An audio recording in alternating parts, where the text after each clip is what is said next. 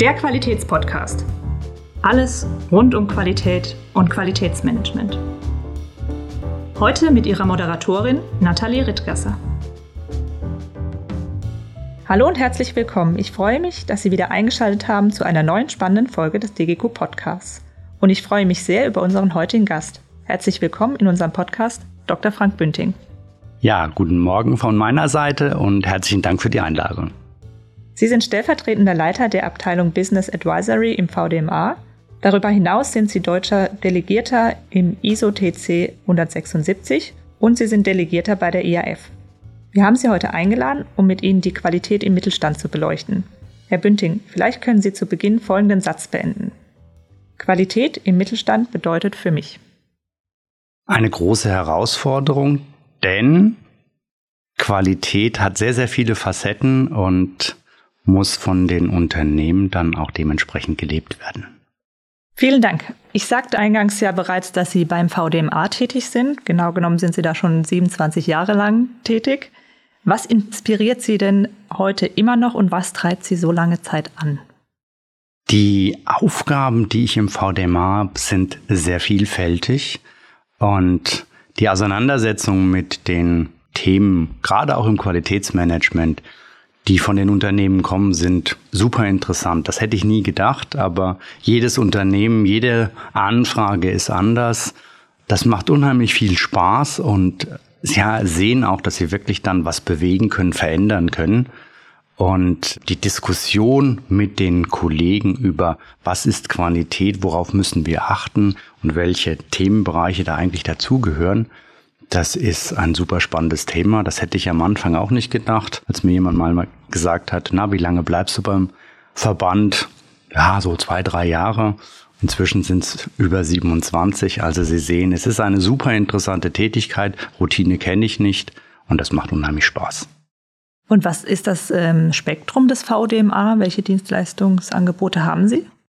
Der VDMA als Interessensvertretungsverband für die Maschinenbauindustrie ist aufgestellt im Prinzip in drei Säulen. Wir betreuen zum einen das ganze Thema Interessenvertretung. Dort sind unsere Schwerpunkte natürlich in Berlin und Brüssel. Wir haben als zweites Standbein das ganze Thema Normung, also die gesamte relevante Normung für den Maschinenbau wird über das Normungsinstitut NAM im VDMA abgebildet. Und wir haben dann natürlich noch die Betreuung der Unternehmen über unterschiedliche Art und Weisen. Einmal über unsere Fachverbände. Wir haben über 40 Organisationen, Fachverbände und Arbeitsgruppen, die die Unternehmen fachspezifisch oder produktspezifisch betreuen. Darüber hinaus haben wir Querschnittsabteilungen, die themenbezogen alle Mitgliedsfirmen betreuen, wie zum Beispiel die Kollegen aus der Rechtsabteilung und Außenwirtschaft. Aber dazu gehört auch der Bereich, in dem ich bin, Business Advisory. Wir kümmern uns um das ganze Thema Prozesse, Organisation und Kennzahlen.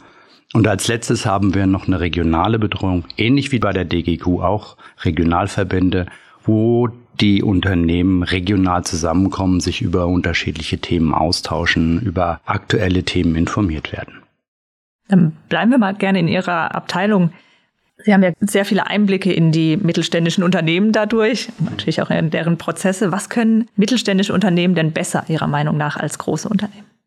Mittelständische Unternehmen haben zwei Vorteile. A sind sie wesentlich flexibler und anpassungsfähiger als große Organisationen, weil sie einfach von der Organisationsstruktur anders sind.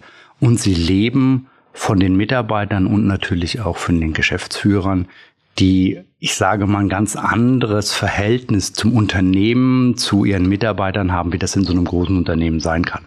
Oftmals sind ja Mittelständler geprägt davon, dass sie von Geschäftsführern geführt werden, die auch Eigentümer sind, durchaus auch schon mal in der zweiten, dritten oder vierten Generation, die eine ganz andere Verflechtung auch mit dem Ort, in dem sie sind, haben, eine ganz andere unternehmerische Verantwortung wahrnehmen und das ist einfach ein völlig anderes Arbeiten, wie das in großen Unternehmen ist, wo dann angestellte Geschäftsführer sind, wo andere Werte und andere Zahlen zählen. Hm.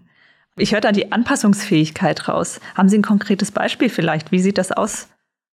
Die Anpassungsfähigkeit von kleinen Unternehmen oder von mittelständischen Unternehmen. Könnte man ja jetzt mal ein Beispiel machen. Ähm, ich war vor zwei Monaten bei einem Mittelständler, der in einem spezifischen Segment unterwegs ist. Und die haben festgestellt, oh, wir haben eine neue Idee und mit relativ kleinen Mitteln und völlig unbürokratisch haben die also ein komplett neues Produkt auf die Beine gestellt. Das war auch so ein bisschen das Herzens, die Herzensangelegenheiten von dem Geschäftsführer und da merken sie, das geht unheimlich schnell, ohne irgendwas groß zu machen. Klar, äh, es sind kleine Unternehmen, gewisse strategische Sachen sind dann nicht so in der Überlegung, aber es wird einfach gemacht und Sie sehen dann, dann stehen Sie vor so einem Prototypen, die Leute haben Leuchten in den Augen und sagen, ey, das funktioniert und das ähm, ist ganz anders als bei großen Unternehmen. Und das ist auch eine Stärke von Mittelständlern, ja, dass sie im Prinzip eigentlich immer in der Lage sind, Problemlösungen hinzubekommen, wo man dann sagt, funktioniert das oder funktioniert das nicht? Und äh, das ist wirklich eine Stärke. Hm. Wo sehen Sie denn die typischen Herausforderungen auf der anderen Seite? Ja, die Herausforderungen sind natürlich, wenn ich so eine Flexibilität habe, ich brauche auch bestimmte Spielregeln, ich muss bestimmte Rahmenbedingungen einhalten. Und da tun sich Mittelständler immer mal ein bisschen schwer und damit stehen sie sich oftmals selbst im Weg, weil sie tolle Ideen haben, Sachen verändern, aber dann am Ende dann feststellen, okay, das scheitert an organisatorischen Sachen. Wer ist denn jetzt nun für was verantwortlich? Und eine der größten Herausforderungen, gerade für Mittelständler, wir nennen das immer so sprungfixe Organisationseinheiten. Das heißt, wenn ein Mittelständler sehr erfolgreich ist, was es ja durchaus gibt, und dann stark wächst, dann wächst natürlich auch die Organisation. Nur einer bestimmten Größe müsste die Organisationsform geändert werden. Und das ist dann meistens ein bisschen schwierig, weil so Organisationsentwicklung oder sowas, das machen Mittelständler nicht. Da brauchen sie dann, da kommt dann auch der VDMA ins Spiel, jemanden, der von außen kommt und sagt, Leute, ihr seid gerade an einem Punkt angekommen, ihr müsst euch jetzt hier ändern, weil das funktioniert nicht mehr so. Also der Klassiker ist, sie haben ein ein eingeschworenes Team. Da ist ein Entwickler dabei, jemand, der den Einkauf macht, jemand, der die Fertigung macht. Das Unternehmen wächst ja, und die Aufgaben auch. Das heißt, die drei, die vorher in einem Raum saßen, kriegen jetzt zusätzliche Mitarbeiter. Es passiert Folgendes, dass der Raum langt nicht mehr, sie setzen sich auseinander und so diese Kommunikation, dieses Informelle, was früher blind funktioniert hat, funktioniert nicht mehr, weil es zu viele Schnittstellen gibt, es gibt zu viele Mitarbeiter, es gibt zu viele Herausforderungen. Ja, und dann ist notwendig, dass die Organisation angepasst wird und das passiert meistens nicht. Und wenn es nicht passiert, dann merken sie halt, dass es im Getriebe ein bisschen knirscht. Das ist der Punkt, an dem Sie dann als VDMA ins Spiel kommen können. Wie läuft das ab? Wie kann ich mich da bei Ihnen melden? Also für unsere Mitgliedsfirmen bieten wir natürlich eine, eine, große Palette an Dienstleistungen an. Jetzt gehen wir mal konkret auf das ein, was wir in der Business Advisory machen. Das heißt, wenn Sie ein Unternehmen sind, was genau an so einer Hürde steht, haben Sie die Möglichkeit, sich an uns zu wenden. Manchmal geht es mit einem Telefongespräch oder mit zusätzlichen Informationen, die wir zur Verfügung stellen. Aber oft ist es so, dass wir dann wirklich auch als VDMA einen Firmenbesuch machen, zu den Unternehmen fahren, uns angucken, was finden wir vor Ort vor, wie können die Unternehmen dann ihre Organisationsprobleme im Prinzip in den Griff kriegen. Wir haben so einen Spruch, das heißt, wir kommen als Freund, Freunde sagen sich die Wahrheit. Das kann durchaus auch mal eine etwas bittere Pille für den Geschäftsführer sein, wenn man sagt, okay, du musst dich jetzt von liebgewonnenen Zöpfen trennen und musst einfach wirklich hier auch eine Organisation oder bestimmte Formalien einführen. Das ist zum Beispiel auch bei ISO 9000 der Fall oder 9001, wenn die Unternehmen dann sagen, wir brauchen ein Managementsystem oder Geschäftsführer dann gesagt haben, haben wir die ganze Zeit nicht gebraucht sie dann aber doch aufzeigen können, okay, gewisse Strukturen, die Darstellung in Prozessen, bestimmte Verfahren, Regeln ist einfach hilfreich, um im täglichen Geschäft nicht einfach von einer Baustelle zur anderen zu flitzen und am Ende dann doch festzustellen, ich habe gar nicht alle Baustellen geschlossen. Welche Rolle nehmen da die Qualitätsbeauftragten in den Unternehmen ein? Also Qualitätsbeauftragte im Mittelstand ist echt eine Herausforderung, weil sie haben auf der einen Seite Geschäftsführung, die sagen, brauchen wir das wirklich? Das heißt, sie kämpfen hier gegen bestimmte Vorurteile an.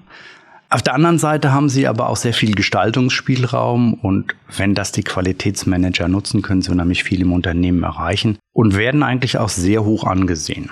Von daher gesehen, das ist immer so ein zweischneidiges Schwert.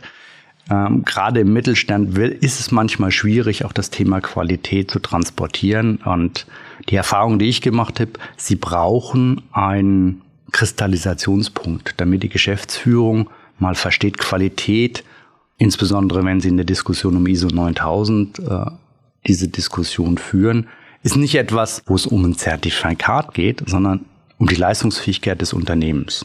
Ich kann mich erinnern, ich bin zu einem Unternehmen gerufen worden, da sagte dann der Geschäftsführer, ja, ich habe gerade meinen QMB entlassen und demnächst steht ein Rezertifizierungsaudit an. Können Sie nicht mal gucken und mal sagen, wo wir ungefähr stehen? Ich habe mir dann einen Tag Zeit genommen, habe das Unternehmen einfach mal ein bisschen intensiver beleuchtet und habe einfach die Hände über den Kopf zusammengeschlagen und gesagt, okay, der QMB ist weg und da läuft eigentlich gar nicht wirklich was rund. Und der Geschäftsführer guckte mich an und sagt, und was muss ich jetzt machen? Sage ich, ich brauche von Ihnen Zeit. Und zwar einen halben Tag. Wofür? Sage ich, weil Sie haben nur eine einzige Chance. Wenn der Auditor kommt und feststellt, was hier alles im Argen liegt, wird er Ihnen sofort das Zertifikat entziehen. Sie haben eine einzige Chance. Sie können als Geschäftsführer hingehen und können sagen, ich habe jetzt wirklich mal Tabula Rasa gemacht, ich mache eine Managementbewertung und zeige einfach mal gnadenlos auch auf, was bei uns alles schief geht. Und ich sage mal, für diesen Prozess nehmen Sie sich einen halben Tag mit mir Zeit. Wir nehmen das auseinander, ich zeige Ihnen, wo die Defizite sind und Sie entscheiden dann, was Sie damit machen. Und mit dieser schonungslosen Offenheit gehen Sie dann zu dem Auditor und sagen, so sieht es jetzt wirklich aus. Dass ein QMB mal weggeht, kann immer mal passieren, dass ein Unternehmen Schwierigkeiten hat. Ja, kann alles funktionieren, aber Sie müssen jetzt auch wirklich was machen. Ja, das Ende vom Lied war, der Auditor war da, ähm, der Geschäftsführer hat ihn gleich am Anfang eingenordet und hat gesagt, hier, so und so sieht's aus. Ich habe zusammen mit dem VDMA mal eine Bestandsaufnahme in der Managementbewertung gemacht. Wir haben die und die Baustellen offen, unser QMB ist weg, das und das wollen wir machen. Ja, und das Ende vom Lied war, der Auditor hat natürlich dann gesagt, okay, man sieht, dass das QM-System lebt, auch wenn es im Moment ziemlich holpert und hat das Unternehmen also weiterhin in seiner so das Zertifikat weiterhin bestätigt und hat gesagt, naja, wenn wir zum Rezertifizierungsaudit kommen, dann müssen natürlich diese Maßnahmen umgesetzt sein und das Thema muss laufen. Aber für jetzt ist das in Ordnung. Hätten sie das nicht gemacht, wären sie eine Garantie durchgefallen. Hm. Also schon sehr weit fortgeschritten in den Baustellen, die dort, also alle brach lagen und dann noch ohne Qualitätsbeauftragten mit auf der Strecke. Haben Sie vielleicht ein paar Tipps, ähm, um solche Fehler zu vermeiden? für die Unternehmen? Wie kommt man denn nicht so weit schon an die Baustelle ran, sondern merkt vielleicht früher, hier muss ich schon aktiv werden? Ja, das ist immer unterschiedlich abhängig von dem, wie die Unternehmen einfach aufgestellt sind. Das, was sie brauchen, ist, sie müssen, ich sage mal, im Unternehmen einen gewissen Leidensdruck erzeugen, dass eigentlich alle sagen, ja, wir wollen an der Qualität arbeiten. Und das bedeutet auch für die Geschäftsführung. Sie müssen feststellen, Qualität sind nicht die Spielverderber, sondern sind diejenigen, die die Grundpfeiler für das Unternehmen einsetzen. Wir haben zum Beispiel ja auch im VDMA einen Arbeitskreis, der heißt nicht Qualitätsmanagement, sondern der heißt Qualität mit kaufmännischem und Management. Ganz bewusst, weil wir sagen, wir machen Managementsysteme. Da kann Qualität eine Facette davon sein. Und dafür brauchen Sie ein Verständnis, um was es geht und eine Bekenntnis dazu, dass Sie wenn es um Qualität geht, sie die entsprechende Wertigkeit für Qualität auch im Unternehmen haben. Sonst funktioniert es nicht. Wenn Sie einen Geschäftsführer haben, der mit dem ganzen Thema nichts zu tun haben will, dann sind Sie auch als Qualitäter eigentlich auf dem verlorenen Posten. Haben Sie keine Chance. Und gerade auch im Mittelstand, weil dann ähm, werden Sie nur noch Papiere abzeichnen und den Auditor zum Essen ausführen. Aber das macht keinem wirklich Spaß. Wenn Sie es schaffen, eine gewisse Begeisterung für das Thema im Unternehmen zu entzünden, das funktioniert. Und das können ganz, ganz unterschiedliche Sachen sein. Ich weiß noch einen, einen Geschäftsführer, der hat gesagt, na ja, wir haben immer so viele Probleme mit qualitätsbezogenen Kosten. Das heißt, wir haben Fehlerkosten.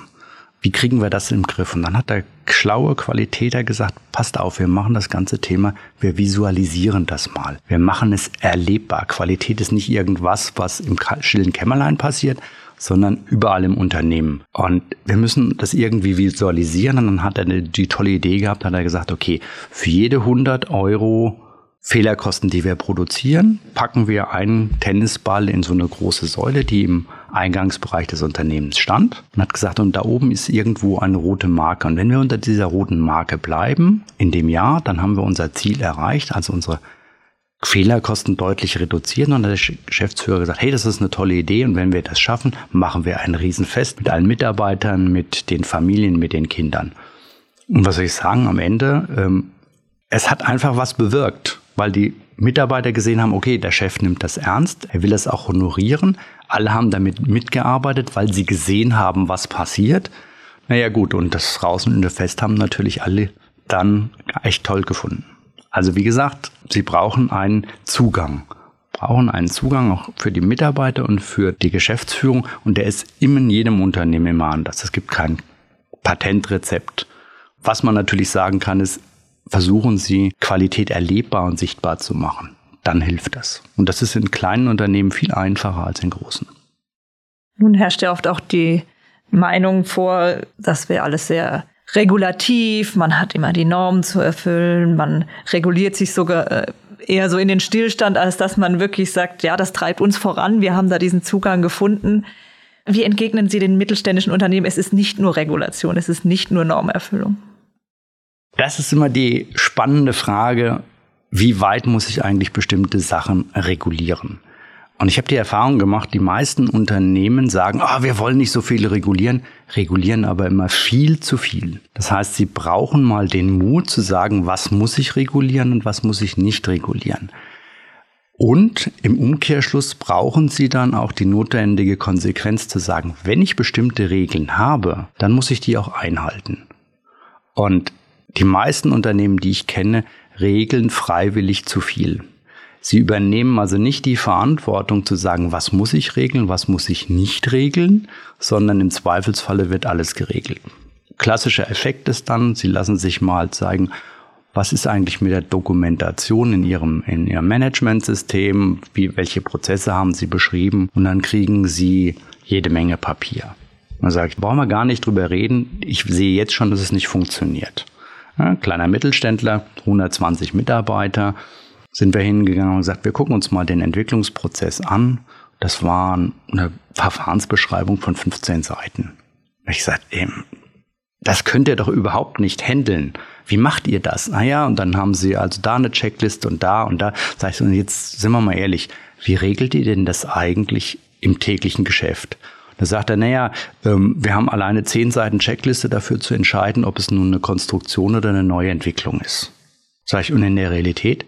Ah, in der Realität geht unser Entwicklungschef hin und sagt, das ist eine Konstruktion, das ist eine neue Entwicklung. Sag ich, und warum schreibt er das nicht hin und macht den anderen Rest, legt den anderen Rest einfach beiseite? Ja, das ist irgendwie so gewachsen, da hat sich keiner dran getraut. Sag ich, ja Leute, müsst ihr machen. Wenn ihr Dokumentation macht, die wichtigste Eigenschaft, die ihr machen müsst, ist, was kann ich an Dokumentation wieder zurücknehmen? Was kann ich an Regeln zurücknehmen? Was brauche ich wirklich an Regeln, um effektiv zu arbeiten? Und da muss ich ganz ehrlich sagen, hat eigentlich auch die ISO 9001 2015 einen wirklich großen Schritt gemacht, weil sie hat die Frage gestellt, was ist das erwartete Ergebnis? Und die Frage stellen sich die wenigsten. Weil wenn ich die Frage stelle, was ist das erwartete Ergebnis von einem Prozess, dann kann ich ganz, ganz viele Dinge, die da noch drumrum sind, einfach wegtun, weil ich dann sage, Nee, das hat damit gar nichts zu tun. Und dann kann ich es auf das Wesentliche eindampfen. Aber, und das muss man auch sagen, da tun sich Mittelständler schwer, was ich dann als Wesentliches identifiziert habe, das muss ich auch konsequent umsetzen. Und da sind ja gerade auch so freischaffende Künstler wie die Vertriebler eher der Meinung, ach, solche Regeln brauche ich eigentlich für mich nicht. Welche äh, Rolle nimmt denn das Thema Innovation ein?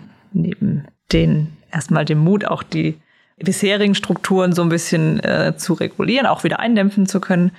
Und dann auf der anderen Seite Innovation. Also gerade bei Mittelständlern ist Innovation meistens eine Herzblutangelegenheit und nicht eine systematische Sache, wo sie nach Innovationen suchen, sondern sie haben wirklich gute Ideen, oder sie bekommen besondere Herausforderungen von ihren Kunden als Aufgabe gestellt und sind eigentlich in der Lage, das zu machen. Und dann entwickelt sich so eine Innovation. Ja, also so Methoden wie Design Thinking oder sowas finden Sie eher selten im Mittelstand. Es gibt einige Firmen, die das machen, aber normalerweise ist das eine intrinsische Motivation, solche Innovationen voranzutreiben. Und sie haben meistens irgendwo wirklich technisch versierte Leute, die dann auch sagen, da sie nicht so viele organisatorische Hürden haben, wir machen das einfach. Ja? Und dann haben sie irgendeinen Techniker, der irgendwas Neues entwickelt und sagt, okay, und das, warum, warum haben wir das die ganze Zeit nicht anders oder wir haben es die ganze Zeit so gemacht, warum machen wir es nicht anders? Das doch, wäre doch viel einfacher. Und dann haben sie wieder ein innovatives Produkt.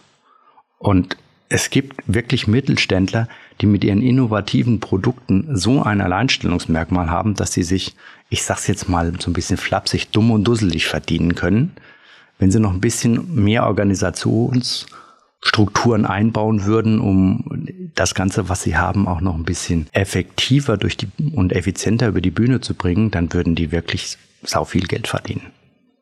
Und um die kommt auch keiner rum. Hm.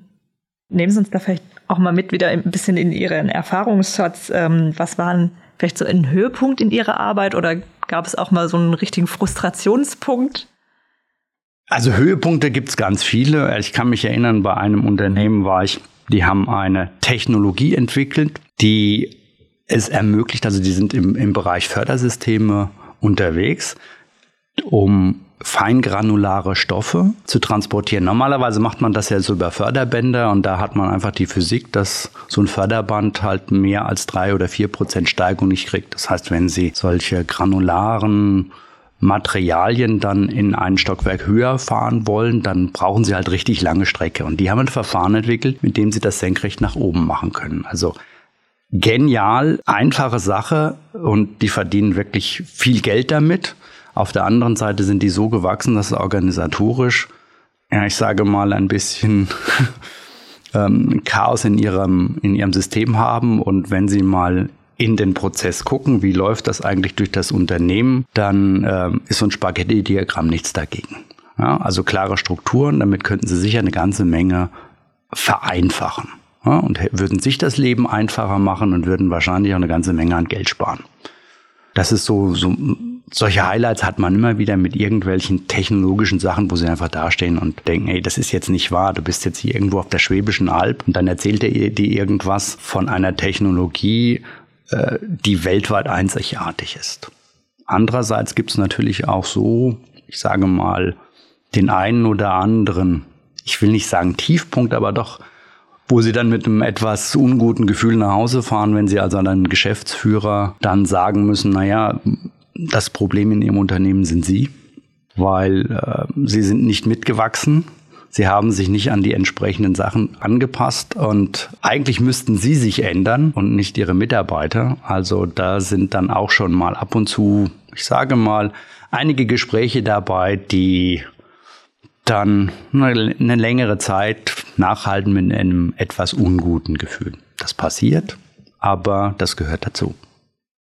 Ja, vielen Dank für diese Einblicke. Wir kommen tatsächlich auch schon zum Richtung Ende des Podcasts und ähm, ich will mit Ihnen so einen kleinen Ausblick mal wagen, wenn Sie in das Zukunftsglas schauen. 2030 äh, nehmen wir mal. Was erwartet denn mittelständische Unternehmen 2030 in Bezug auf das Thema Qualität? Na, ich würde mal sagen, das dürften aus heutiger Sicht zwei, drei Themen sein, die für die Unternehmen relevant sind ganz klar, Digitalisierung ist etwas, was auf die Unternehmen zukommt. Das heißt, Digitalisierung auch im Qualitätssicherung, im Qualitätsmanagementbereich wird eine Herausforderung sein. Da geht einher etwas, was viele, auch große Unternehmen heute noch unterschätzen, das ist die Frage Qualität von Stammdaten. Weil wenn Sie in die Digitalisierung gehen, bedeutet das, dass Sie Prozesse automatisieren und jedes falsche Stammdatum, was Sie haben, erzeugt einen fehlerhaften Prozess. Also das heißt, Gerade auch dem, auf dem Gebiet Daten, Digitalisierung, Prozesse wird sehr, sehr viel passieren. Und das wird eine echte Herausforderung für den Mittelstand, weil sie müssen die entsprechenden Qualifikationen aufbauen. Und ich weiß auch nicht, ob der Mittelstand dann im Wettbewerb um die besten IT-Kräfte, die sie dann ja brauchen, bestehen kann, weil da werden einfach die großen Unternehmen mit so viel Geld reinspringen, dass die Mittelständler wirklich